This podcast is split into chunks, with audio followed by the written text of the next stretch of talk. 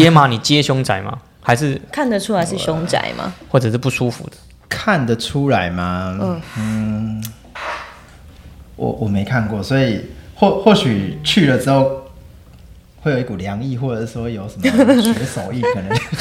可能那那那那有没有有没有有没有你进去的原来的原始装潢的，让你觉得感觉是不舒服？哦，有在在我的那时候刚出来的时候，出来创业的时候，还没有那个嗯知名度啊或一些作品嘛，所以那时候有案子就接嘛，所以那时候有做一些朋友介绍的套房。嗯那有一个案子就是去了之后，你就觉得哦，怎么有点阴森感？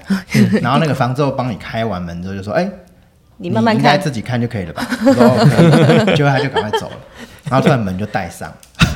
他那时候也只有一个人，所以突然觉得那个空间有点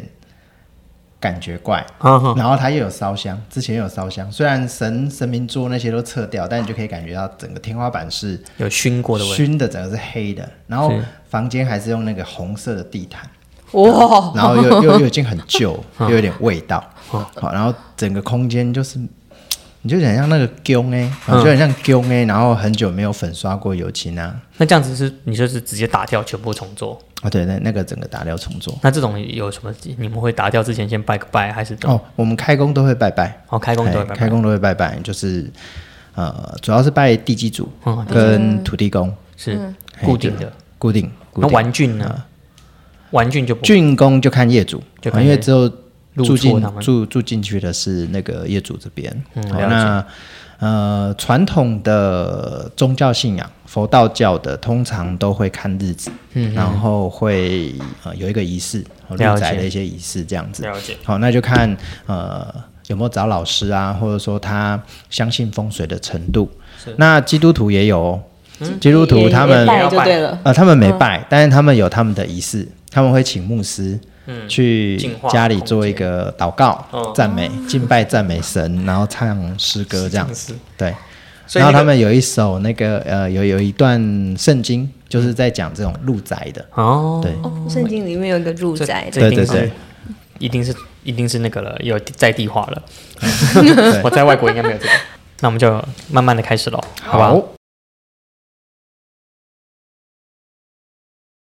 Hello，大家好，欢迎回来教育早早知道，，哎，我是石老师。我是静茹老师。那今天我们邀请到一位非常特别的来宾，是玉生室内设计的陈彦豪总监，一起邀请他来聊聊拥有自己的房间对于孩子或者对于家长来说，到底是不是一件重要的事？嗯，这是一个很有趣的议题耶，怎么说呢？因为就是家庭啊，这是这么多家庭，那大家怎么想这个议题呢？嗯，因为随着孩子慢慢长大，嗯但是有些家长的空间并不会变化，是，所以说，嗯，孩子可能三到四岁适合的某一个空间使用的大小，嗯哼，到了六七岁，可能国小，可能国中，嗯并没有换屋的需求，嗯，却可能具有却有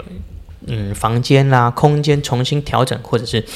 嗯因为孩子的需求、家长的一些调整，对，他必须要做一些跟动，功能性的，甚至是适应啦。是对啊是啊，所以，我们今天简单邀请了玉生设计的室内设计总 Hello，各位的陈燕豪总，我在从事室内设计这个行业呢，大概是十四年的时间。那从呃早期的呃就是这种住宅的装修，一直到呃商业空间到办公空间，都是我们的呃强项。那我在这个业界呢，也呃服务超过一百个业主，好，那也协助他们去达到他们心中的梦想家。那今天很高兴有这个机会，可以来跟大家分享一下，在孩子的这个成长过程当中，怎么样在呃住家的房间的空间里面去做一个适当的调试，让每个孩子都有属于自己的一个小小的天地。嗯嗯，谢谢总监哦。那这边有一个很好，我我一开始就觉得有一个很好奇的问题，还是什么呢？就是陈总监在呃为家庭从结从两人世界，嗯到邀请孩子进入我们的生命中，那家庭的这样子的一个室内设计，有没有对你来说是有一个独特的呃特别有的独特的那个设计经验？呃，在我的职业生涯当中呢，我觉得最有印象的就是呃，一对夫妻他们换屋、换屋的过程。好，那组成兄妹组合，对对对，那原本他们的空间也都是在同一个房间。嗯，好，那原本他邀请我们去的时候，觉得说，哎，呃，一个是呃装修的过去的装修可能有一些漏水啊、壁癌啊，所以他想要用原有的房子去进行改造。嗯，那后来在在讨论到一个阶段的时候，那先生说，呃，这样子好像空间还是不足，所以他后来他们就去看了新的房子。是对，那去看了新的房子之后，突然空间变大了，那他们其实父母亲在这个过程当中就会重新去思考，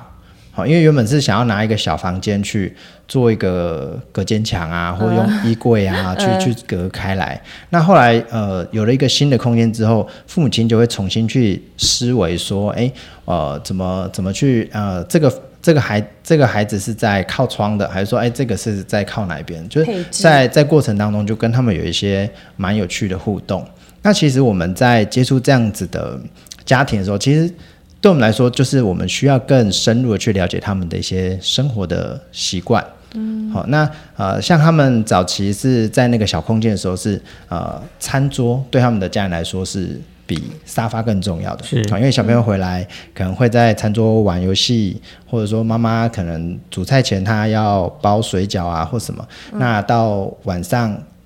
写功课，妈妈教他们读书，都在那张餐桌，所以餐桌对他们来说就变成是一个凝聚家庭一个很重要的一个中心。是，所以我们当初的一个观察，那也把这样的观察带到他们新的空间去做了一个这样子的设计。了解了解，那这样子就会牵扯到说，没有小孩的家庭的室内空间规划，跟有小孩的。室内空间规划，甚至是小孩子的数量，嗯，小孩子的性别，嗯，小孩子的年龄，那是不是都会有不一样的需求嘞？嗯，对，嗯，确实就是呃，如果今天是呃单身，哦，可能是呃一个人，哦，跟毛小孩，又或者是情侣，哦，对，还有毛小孩，对，就是现在多了这种毛小孩空间。像我们最近在规划一个呃医生的家，那他走他他是单身，但他就说哦，我有两只猫，所以在呃。